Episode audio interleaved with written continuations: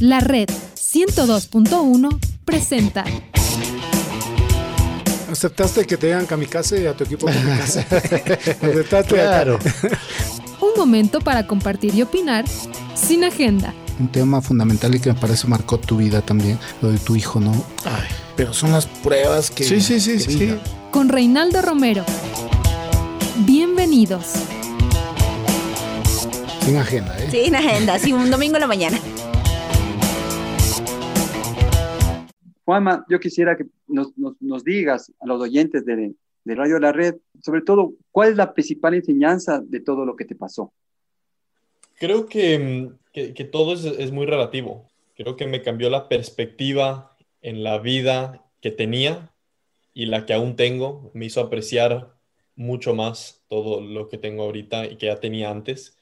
Al principio es perspectiva en el sentido que puedes tener muchas cosas materiales, pero igual estar triste y, y ser miserable y pues no tener nada y ser más contento. Entonces, una cosa que, que- que me di cuenta durante los peores momentos es que cuando me sentía miserable, era, era muy parecido a cómo me, me hubiera sentido miserable antes cuando tenía muchas más cosas, tanto físicas, tenía una carrera profesional, etcétera, ¿Ya? y, y y pensaba a mí mismo, wow, o sea, increíble que un mal día antes me ponía del mismo humor que ahora me pone una situación donde en verdad estoy en el derecho de sentirme así, eh, entre comillas, Eh, y eso me, me cambió mucho mi, mi forma de pensar.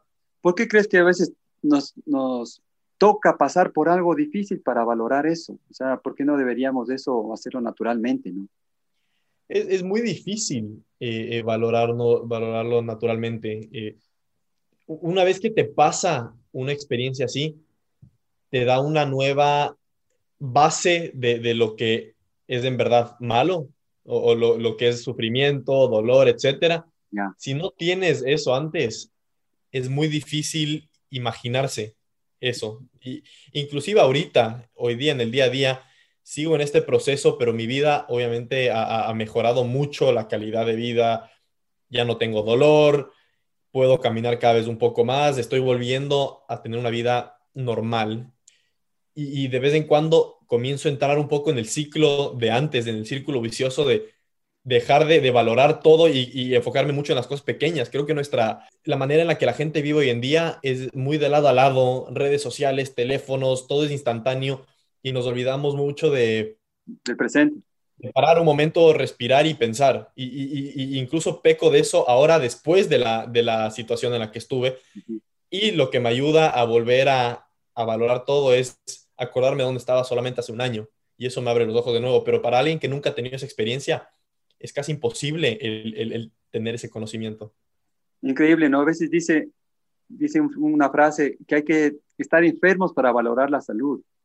Eh, Exactamente. Pero es exactamente. increíble, qué hermoso a veces despertarnos y darnos cuenta de, de otras cosas que antes no nos dábamos cuenta, ¿no? O sea, a veces eh, está sonando un pajarito cantando y no nos damos cuenta, simplemente pasamos de largo, pero cuando nos pasan cosas como, como las que te pasaron a ti, supongo que, que ahora hasta un pajarito te debe resultar hermoso, ¿no? O sea, antes, Sí. antes pasábamos nomás, a mí también me pasa, a veces pasamos por un parque y solo pasamos.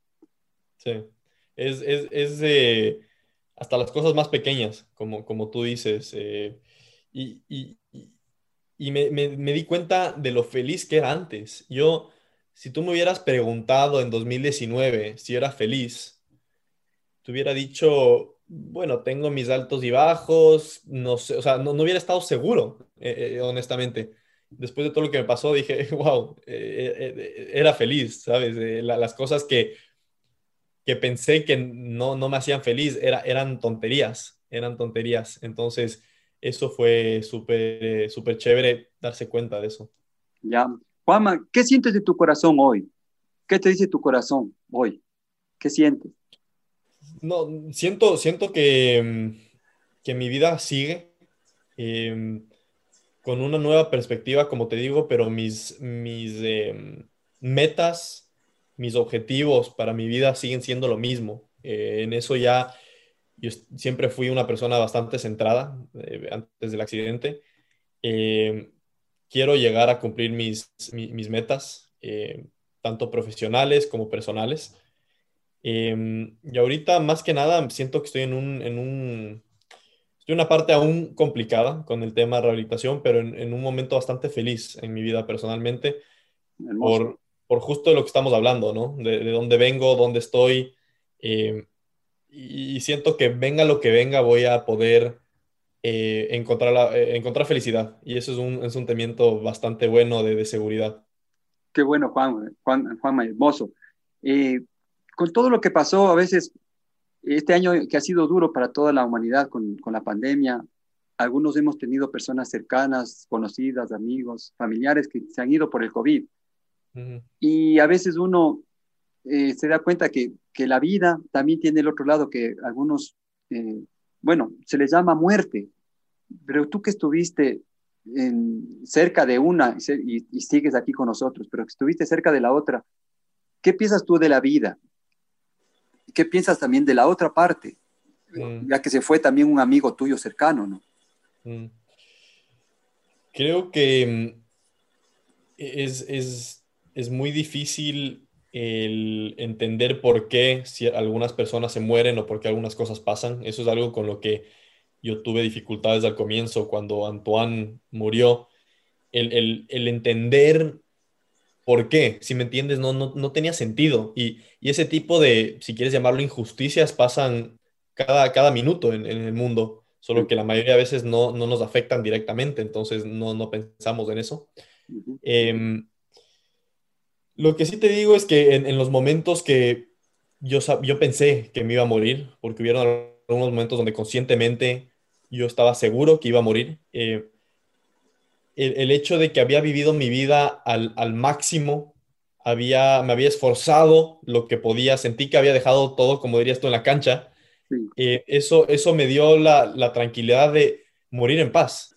Entonces, Sí, lo que te decía es que puede sonar extraño que, que, alguien de 20 años pueda morir en paz, pero sentí que había dejado todo en, en, la cancha, que había disfrutado, había sido una buena persona, o sea, no, no, no tenía, eh, no tenía rencores, no, no tenía nada que hubiera cambiado, eh, inclusive el, el, correr, no, no lo hubiera cambiado porque eso me hizo la persona que era. Eh, entonces, eso también me ha quitado el, el miedo a la muerte, lo cual es increíble porque te libera mucho el, hecho de que ya estuviste tan cerca, eh, en tu cerebro aceptaste que iba a pasar y estabas, estabas bien. Eh, entonces eso es, un sentimiento de liberación bastante chévere. Por ahí iba la pregunta, justamente eso. O sea, a veces hay gente y todos tenemos miedo a, a esa, a enfrentarnos a eso, que algún rato nos va a tocar, pero... Eh, creo que la muerte también es parte de la vida. O sea, en realidad, para mí, no sé si es que alguien simplemente muere y se acabó.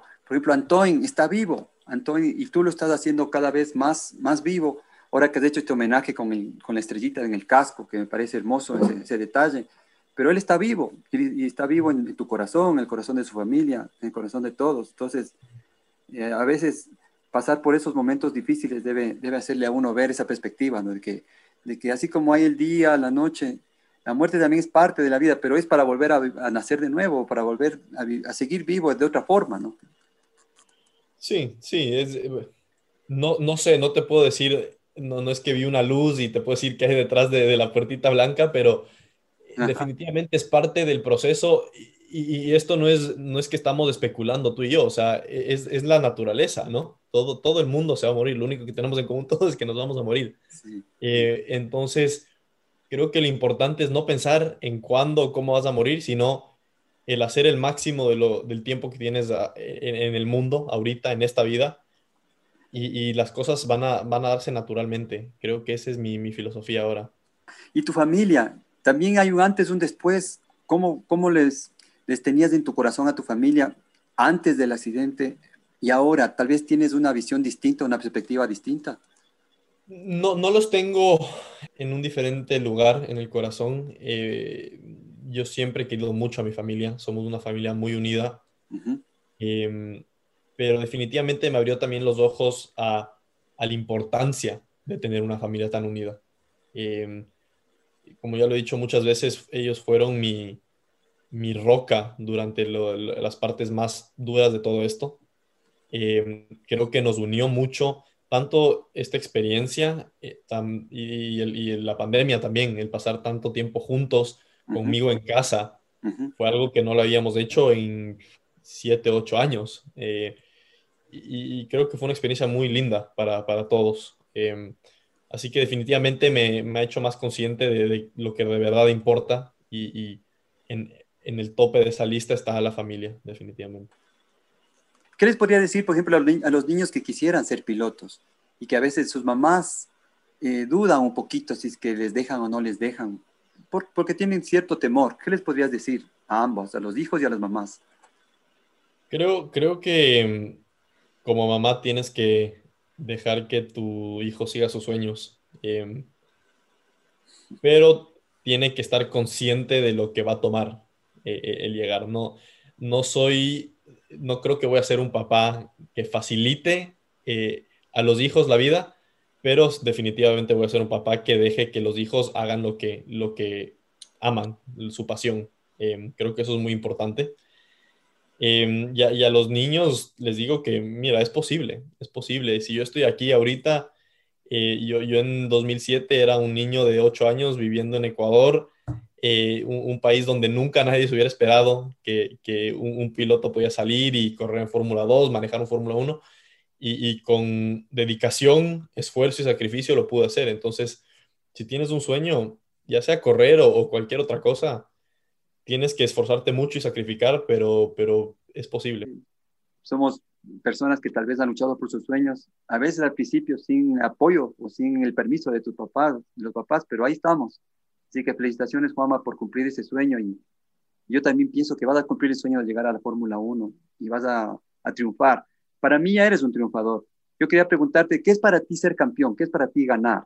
Gracias, Juanca. Creo que hay, hay dos victorias diferentes. Em, una es victoria en, la vida, como para mí lo que es esta recuperación, para mí es una victoria en, mi vida y seguramente la, la, más grande hasta ahora. Eh, porque son cosas que nos hacen triunfar como ser humanos y que marcan nuestras vidas eh, personales pero también hay las victorias deportivas, profesionales, que tú y yo sabemos muy bien, y eso también es un sentimiento, para mí es, es, la, el mejor sentimiento, la, la, adrenalina, el, el, sentirse orgulloso. Yo soy una persona muy competitiva, me gusta ganar a otra gente. Eh, y eso también es, es, adictivo, ¿no? Y por eso muchos deportistas una vez que ganan quieren, siguen dándole hasta, probar de nuevo eh, eh, la champaña. Entonces, es increíble, es increíble y es lo que me motiva en el día a día, en levantarme e ir al entrenamiento. Em, entonces sí, espero que pronto pueda tener otra, otra victoria. ¿Tú crees que esa es tu principal inspiración? Esa, esa, esa pasión, ese amor por lo, que, por lo que te gusta hacer. ¿O, ¿Qué más te inspira? ¿O quién te inspira? Creo, creo que es eso. Creo que si tendría que nombrar una principal, hay muchas fuentes de donde yo saco inspiración. Eh, creo que es muy importante siempre tener fuentes de, inspiración. Cuéntanos. Eh, la, principal es, estamos hablando de un punto deportivo como piloto, es ganar. Quiero ser el mejor. A mí me, inspira ser el mejor, me da satisfacción cuando sé que soy el mejor, cuando gano, como te decía, cuando gano y, y, veo, no por menospreciar, pero veo el segundo, tercero, cuarto y quinto y digo, les gané, porque son personas que han trabajado también muy duro, han sacrificado mucho, pero tú hiciste más y tú estás arriba. Eh, y siento que es la mejor manera de recompensar todo el trabajo duro que, has hecho. Pero tengo otras fuentes de inspiración como el verme en, un futuro, no solamente profesional, eh, como, como un corredor profesional, sino como una persona. ¿Dónde quiero estar? Eh, quiero tener una familia, ¿dónde quiero vivir? Si me entiendes, todo ese tipo de cosas también me inspiran no solamente a entrenar ahorita para ser piloto, pero en la persona que estoy poco a poco tratando de convertirme. Chévere, Juanma. A veces en el deporte, creo que en la vida, a veces se dice que se pierde más de lo que se gana. Y ahí está también el, el verdadero ganador, ¿no? El que a pesar de muchas pérdidas sigue y sigue dándole y dándole y no se rinde y no bota la toalla. Y a veces a la final se gana una, dos veces, pero se pierde muchas más. Pero esas dos veces es, maravilloso sentir eso, ¿no? Sí, se, se pierde más que se gana, eso es seguro, pero si se ganara más que se perdería, no sería especial. E, esa es la cosa principal.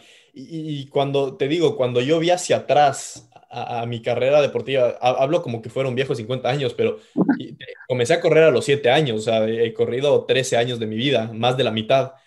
Y, te digo, cuando estaba en el hospital y veía hacia atrás, lo que más me acordaba no eran las victorias, sino era el proceso. y como mucha gente lo dice, el, disfruta el proceso, el, proceso es la victoria, no sé si has escuchado eso.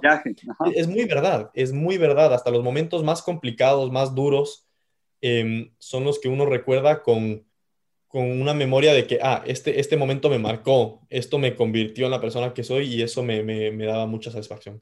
Claro, en las pérdidas se dice donde más se aprende, ¿no? Donde más te hace crecer. ¿Cuál es tu fortaleza, Juan, Juanma? Ya hablamos un poco de la inspiración, pero cuando ya estás eh, eh, cansado, por ejemplo, de hacer muchos ejercicios, estás tenso, estás un poco eh, presionado también por, por, todo. ¿Cuál es tu fortaleza? Hablando no solo de, la parte física, sino tu fortaleza. ¿Tu mente? Puede ser.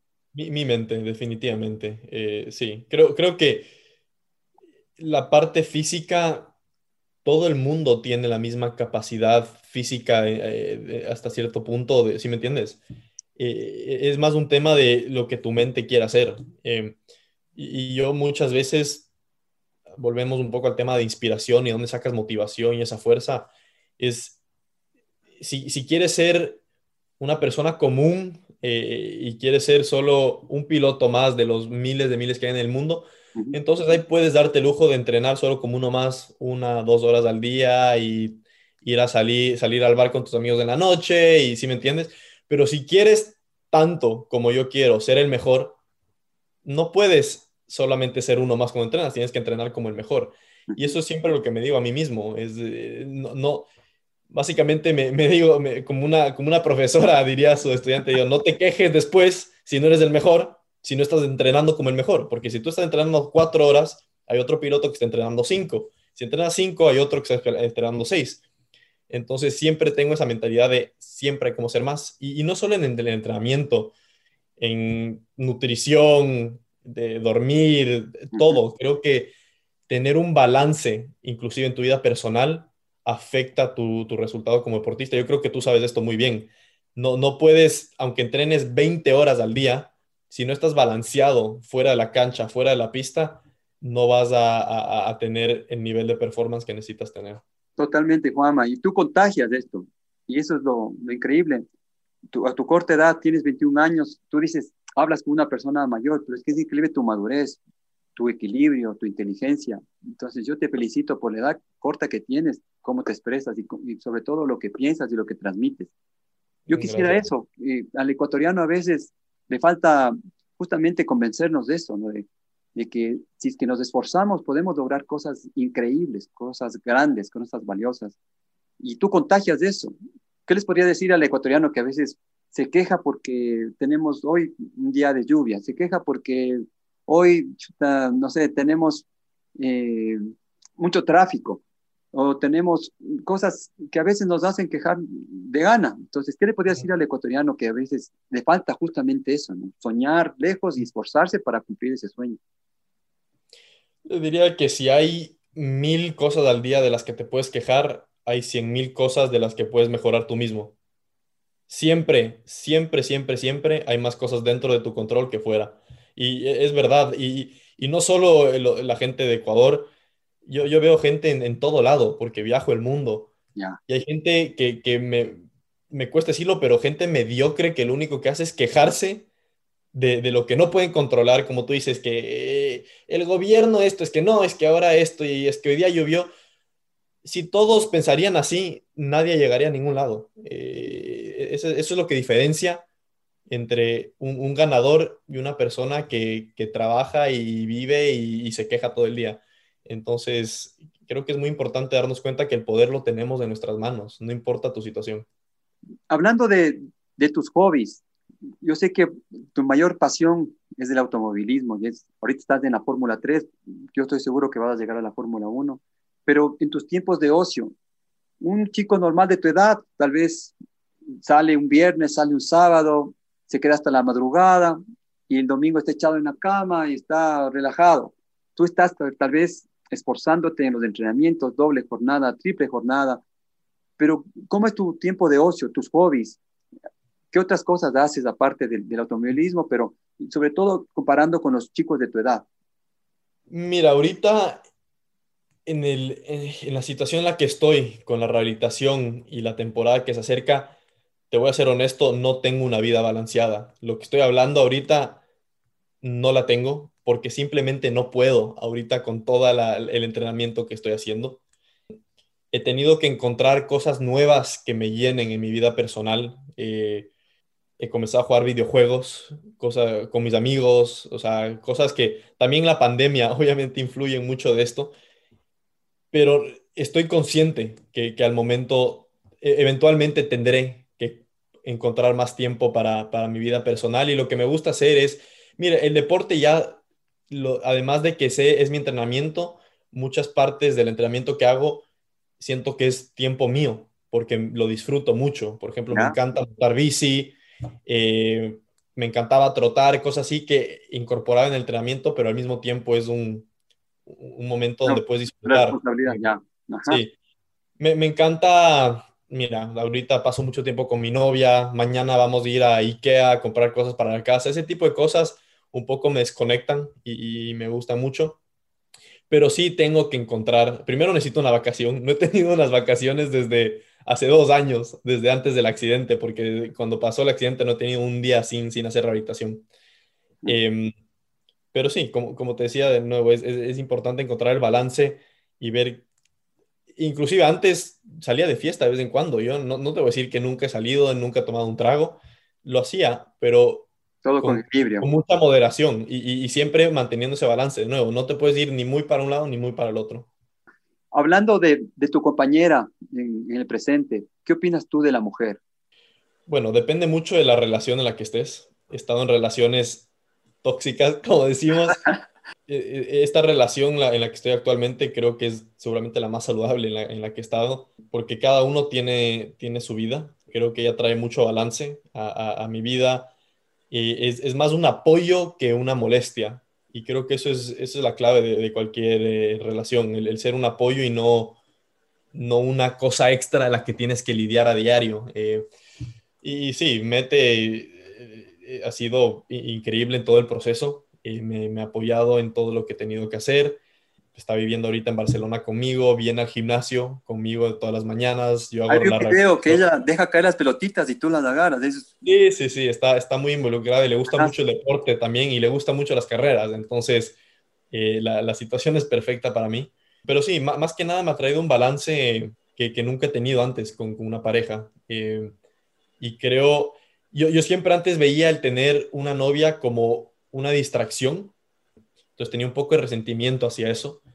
Y ahora por primera vez me estoy dando cuenta que si es una relación saludable puede ser inclusive algo positivo también para el aspecto deportivo. ¿Qué es para ti la amistad?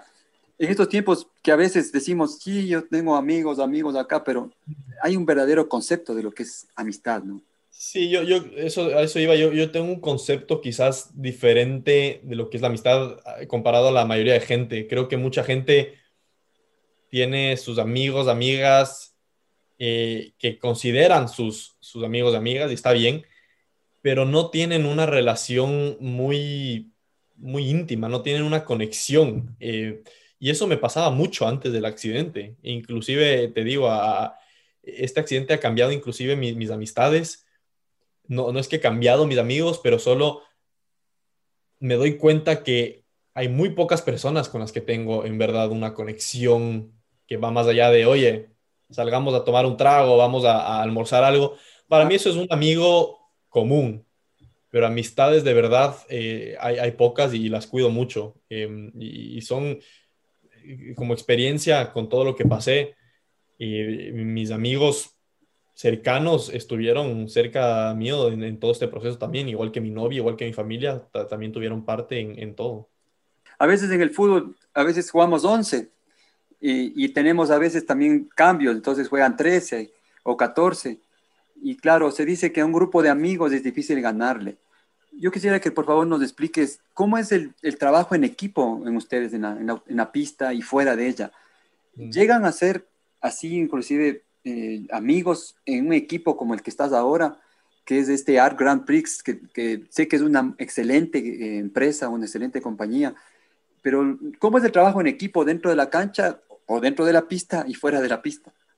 Es, es muy diferente. Yo, yo nunca he jugado fútbol, pero te puedo decir que es muy diferente al fútbol, porque no, tú estás en el mismo equipo con tus compañeros, Ajá. pero no, cuando ellos ganan, tú pierdes. Entonces, a la Ah. final son tus contrincantes. Em. Entonces te diría que no, no, no llegas a tener una amistad de a de veras con tus compañeros. hay competencia interna. Mucha, Sí. mucha, mucha competencia, rivalidad. Eh, normalmente si el equipo maneja la, la- la atmósfera dentro de- de- de- del equipo para que no haya una rivalidad que no se sane y que después perjudique a todos, pero puede pasar y ha pasado, me ha pasado muchas veces con compañeros, es, es común. Eh, te diría que tal vez el, eh, eh, la única persona que se puede convertir tu amigo dentro del equipo es tu ingeniero. Entonces cada piloto tiene su, su carro, dos mecánicos y un ingeniero. Y el ingeniero es la persona con la que más compartes todo porque es la persona que ve, ve la data contigo. Tú, tú cuando sales y, y das vueltas en un carro de Fórmula 3, tienes toda la data de a qué velocidad hiciste cada curva, dónde frenaste, etcétera, etcétera. Y todo eso puedes compararle con tus otros compañeros. Entonces, el ingeniero a la final está muy involucrado en enseñarte, tienes que mejorar esto, hacer los cambios en el carro.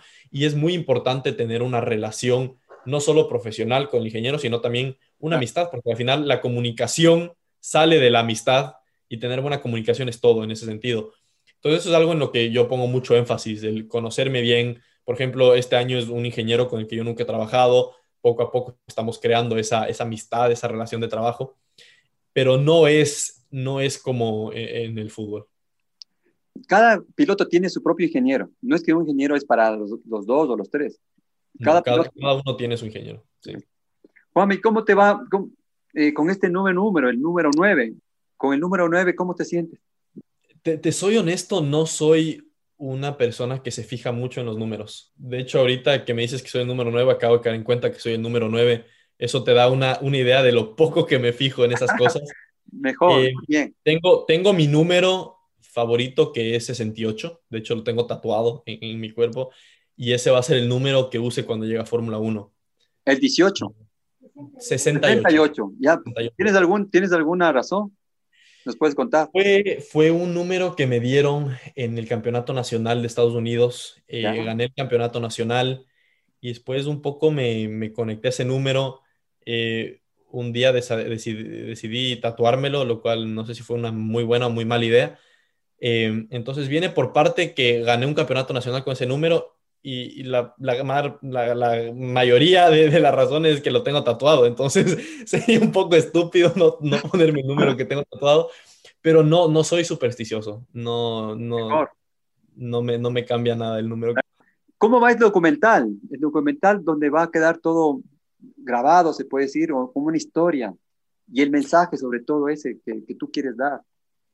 Va, va bien, ya tenemos muy buenas grabaciones. Eh, ahorita el proyecto está un poco parado porque estamos tratando de conseguir el, el apoyo económico para hacerlo. Eh, eh, hemos logrado grabar las cosas más críticas, te diría yo, como tenemos grabaciones de cuando yo todavía tenía el marco eh, de metal externo, estuvieron incluso el equipo de, de- de cámaras, estuvo en una cirugía mía, se ve como me sacan un, un- un- clavo y me meten otro. Eh, no, no creo que son cosas que mucha gente quiere ver. Y, y tuvimos también un equipo de grabación en la primera prueba, la primera vez que me trepé a un carro después del accidente, lo cual fue un momento súper especial. Pero ahorita estamos, eh, estamos terminando ahorita un, eh, un trai- trailer de lo que sería ¿Ya? y esperamos que con eso ir a plataformas grandes y, y poder vender el proyecto y conseguir los fondos. Eh, si todo sale bien, estar- estuviéramos terminando el proyecto a finales de este año, comienzos de- del siguiente. Juanma, Ojalá. después de todo lo que ha pasado, seguro que guardas mucha gratitud. ¿Con qué personas se te vienen ahorita a la mente, al corazón, que tú dices, a estas personas estoy agradecido para siempre? Eh, con, con, mis padres, con toda mi familia eh, de, de, ambos lados, de madre y padre, primos, tías, tíos, abuelos, eh, todo el mundo estuvo muy, muy, muy pendiente todo el tiempo, como, como tú ya, ya sabes. Contigo también, Juanca. Eh, mira, hay, hay, una cantidad de gente que no te, no te voy a decir no me esperaba, pero sí me sorprendió un poco la, la cercanía que tuvieron a, a, todo mi proceso. Eh, gente que yo no estaba consciente de cuánto impacto yo tenía en sus vidas.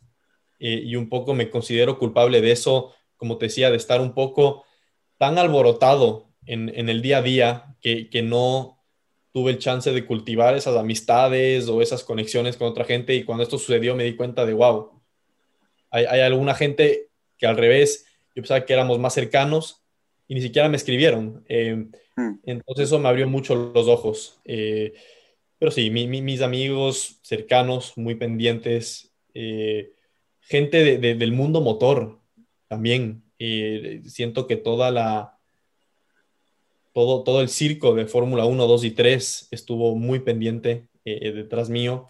gente en Ecuador que no conozco, hubieron ni sé cuántas misas mientras yo estuve en el, en el coma eh, y gente organizaba, gente que no me conoce tampoco, lo cual me pareció increíble, no podía creer. Entonces sí, tengo, tengo mucha gratitud. Es que Juanma, tú tienes algo especial que no todos, no todos tienen. Es que es carisma, es, es, es algo especial que tú tienes. Tu energía no es, no es normal, es especial. Entonces, yo te Bien. felicito, Juanma, por, por ser así, no cambies nunca. Eh, tú tienes mucho que contar, mucho que, que dar mensajes a la gente y con lo que tú sientes, lo que, lo que tú eres, eh, eres, eres un campeón ya. Así que yo, yo te felicito, Juanma, y te agradezco también por darnos ese mensaje y ese ejemplo de, de luchar, de disciplina y de sobre todo cumplir el sueño, porque todos tenemos sueños y a veces los sueños uno encuentra un obstáculo y ya deja de, de, de, decir, dice, ya no, ya no quiero cumplir ese sueño porque ya tuve ese obstáculo, pero tú has demostrado que los sueños son para cumplirse. Así que yo te felicito, Juan. Gracias, mil gracias, Juan. Por último, no sé si ya pudiste ver un documental que tu mamá eh, me recomendó, se llama Game Changers, donde habla un poco de la dieta. Y no sé, ¿qué opinas ¿Quién tú crees que le recomendó eso a mi mamá? No, claro. Excelente. ¿Lo, Lo, pude ver el otro día y es, es buenísimo. Ahí está bueno. el actual campeón de, de la Fórmula 1, bueno, el que está sí. Posicionado, él también adoptó esa, esa dieta. Sí, sí, eh, eh, me, me, pareció eh, espectacular, la verdad, el documental. mira, eh, yo, por si no lo sabes, soy el rey de los documentales.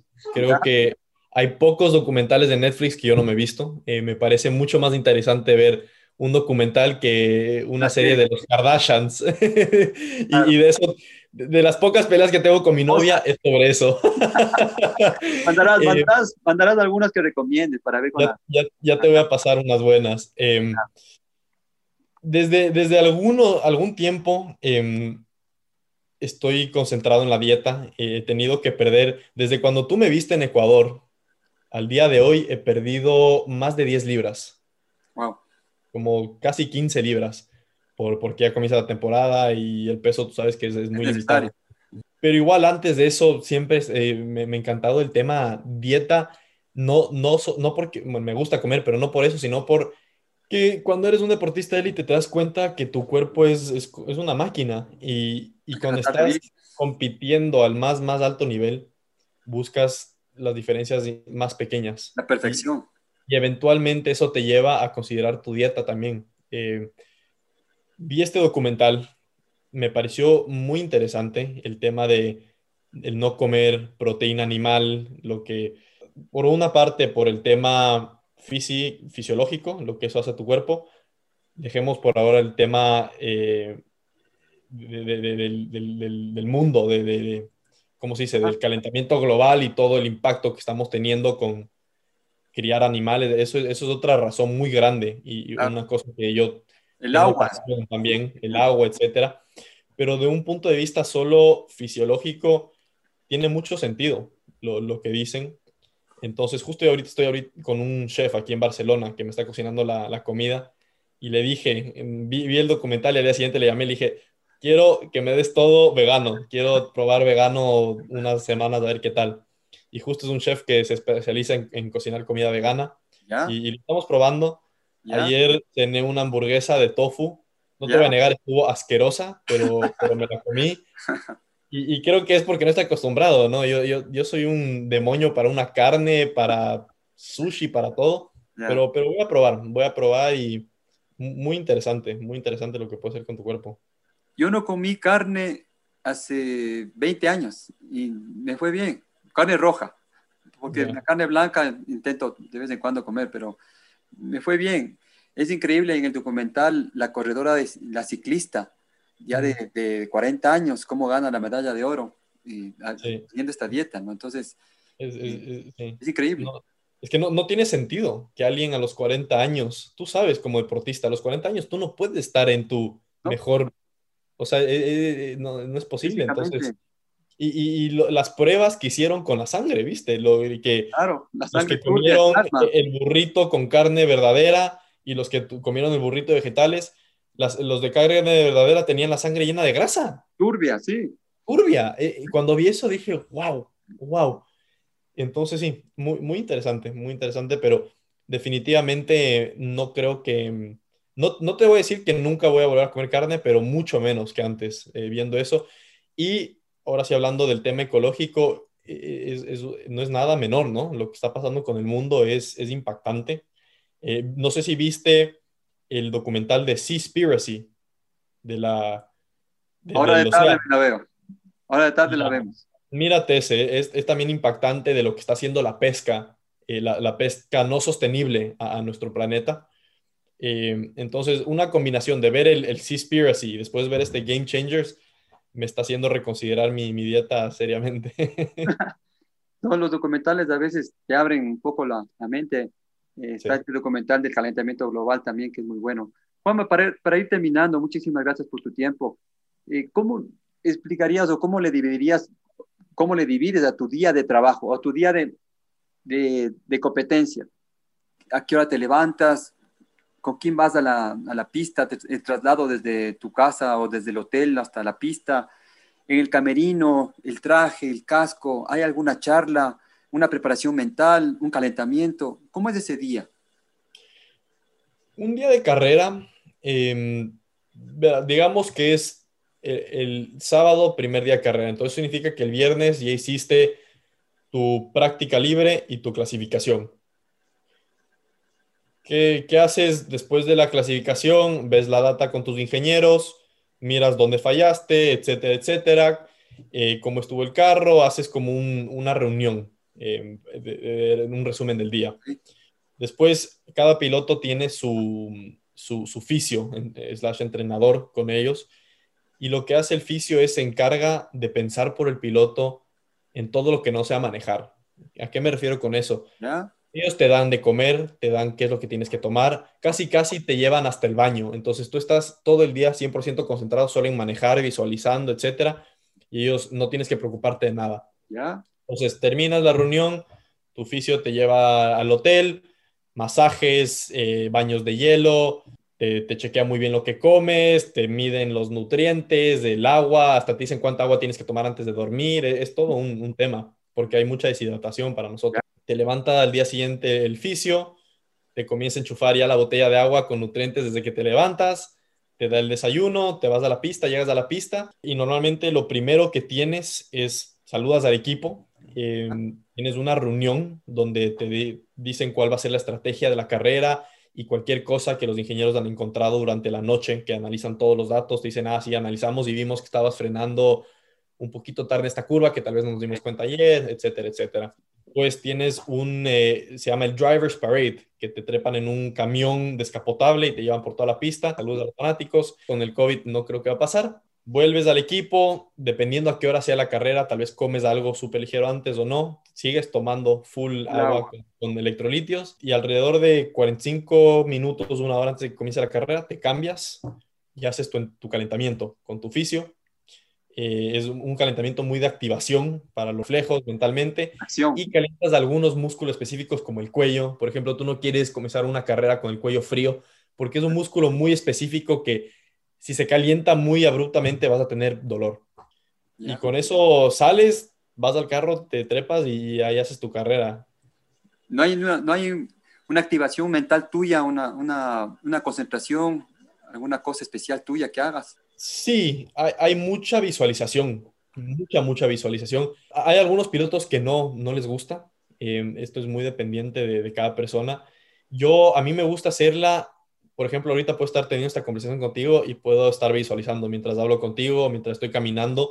Hay pilotos que no pueden hacerlo si no cierran los ojos y yo en cambio cierro los ojos y no veo nada. Entonces, no, no puedo. Entonces, yo lo hago siempre durante el día y Ah. estoy casi visualizando durante todo el fin de semana. También hay mucha preparación de, de tus emociones. Tienes que estar muy consciente de tu cuerpo Increíble. para poder lidiar con el estrés y con la presión cuando llega. Porque una vez que estás en esa grilla, se están prendiendo todas las luces, vas a estar nervioso y vas a comenzar a sudar. Y si no estás preparado para eso, vas a comenzar a hacer huevadas, como decimos nosotros, y te vas a poner nervioso y te vas a tensar. Entonces tienes que estar preparado para eso, tienes que respirar. Y eso viene más que nada con experiencia. Eh, cualquier piloto que está en su primera vez en esa categoría va a estar muy nervioso. Juanma, y en esta categoría, en la Fórmula 3, justamente porque son chicos un poco más jóvenes, hay más imprudencia, hay más errores. Sí, hay, hay que, estar, hay que estar muy atento. Eh, mientras más jóvenes sean en, en la categoría, más incidentes hay. Fórmula 4, que es una categoría inclusive más joven, yo corrí, era, era, una, era una batalla, era una batalla. Eh, entonces sí, tiene, tienes que estar pilas. Yo este año es algo que tengo consciente. Además, en Fórmula 1 y Fórmula 2 solamente hay 20 carros en la pista. En Fórmula 3 hay 30. Es un desmadre, es un desmadre. Vamos a ver, no, no, no he corrido en esa categoría aún, eh, va, va, a ser interesante, pero es algo que, que, de lo que estoy consciente y yo tengo experiencia. Entonces, también es increíble cómo con experiencia puedes comenzar a evitar incidentes, puedes tomar la decisión de, por ejemplo, alguien, un novato, ve un piloto al frente y dice, wow, aquí le voy a pasar y se lanza y eso termina en un choque. Cuando ya tienes experiencia, puedes ver que tal vez esa no es una, un buen momento, te esperas, tienes más paciencia y creo que yo ya estoy en esa, en esa posición ahorita, pero los errores siempre pueden pasar. Buenísimo. Para terminar esta última, a veces en la cancha a mí me pasaba que ese día tú sientes que todo te sale bien. Es como un fluir, algunos les llaman como una sinergia, de que todo mm. te sale bien, te sientes uno solo con el balón, uno solo con la cancha, es como si todo fluyera. Es una sensación de unidad o de libertad o de felicidad. ¿Te ha sucedido eso en, la, en las pistas, que tú te sientes, o sea, invencible, que te sale todo? Sí, eh, exactamente como lo escribiste. Eh, eh, sí, nosotros no, no, tenemos un nombre, pero a, a, a, a, todos los pilotos les ha pasado en, algún momento y, de hecho nosotros hablamos eh, de, ese momento porque no es muy común que, que, llegue y creo que cuando ves un piloto como Hamilton, es un piloto que te das cuenta que logra llegar a ese punto mucho más seguido que el resto de las personas. Lo, igual será con un Messi o con un Ronaldo, eh, etcétera. Y, y, sí, es, es, increíble porque sientes que estás completamente en control de todo lo que pasa. Total. Podrías apostar tu vida en, en, en, en, esa carrera, no sé si me entiendes, porque estás completamente en control. En nuestro caso, te sientes uno con el carro, Exacto. puedes sentir lo que está tocando las llantas, eh, y sí, es una sensación muy buena. Eh, mientras más experiencia tienes y más vas subiendo el nivel, me he encontrado que es algo que sucede más, más a menudo uh -huh. y logras acercarte, eh, logras poner, preparar tu mente para eso. Atraes. Para que te atraes, eh, gracias, atraes eso, comienzas a atraer eso. Uh -huh. Y eso es algo que, que, con experiencia, como te digo, vas, vas haciendo. Yo les digo a los niños que les entreno fútbol, les digo que cuando entran a la cancha y están contentos, atraen eso. Que cuando están mm. molestos y están bravos y están, no les sale algo y se enojan, es como si alejaran eso. Cuando uno mm. disfruta, es como si atrajera eso y, y mm. es disfrutar, es disfrutar y te juro que eso, eso atrae, como tú dices. Entonces, estoy seguro que te va a suceder más veces. Cada vez más veces. Como Hamilton. Ojalá, sí, sí, sí. No, yo, yo también creo, yo también creo.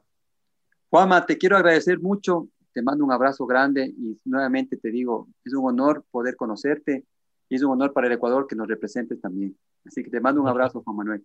Muchas gracias, Juanca. Igualmente, abrazo a ti y a todos los oyentes. Eh, les agradezco por, por el apoyo que me han brindado hasta ahora y el apoyo que estoy seguro que me darán durante esta temporada. Éxitos, Juan Manuel. Un abrazo. Muchas gracias. La red 102.1 presentó. Aceptaste que te digan kamikaze a tu equipo kamikaze. Aceptaste claro. Un momento para compartir y opinar sin agenda. Un tema fundamental y que me parece marcó tu vida también, lo de tu hijo, ¿no? Ay, pero son las pruebas que. Sí, sí, sí, sí. Con Reinaldo Romero. Sin agenda, ¿eh? Sin agenda, sin un domingo en la mañana.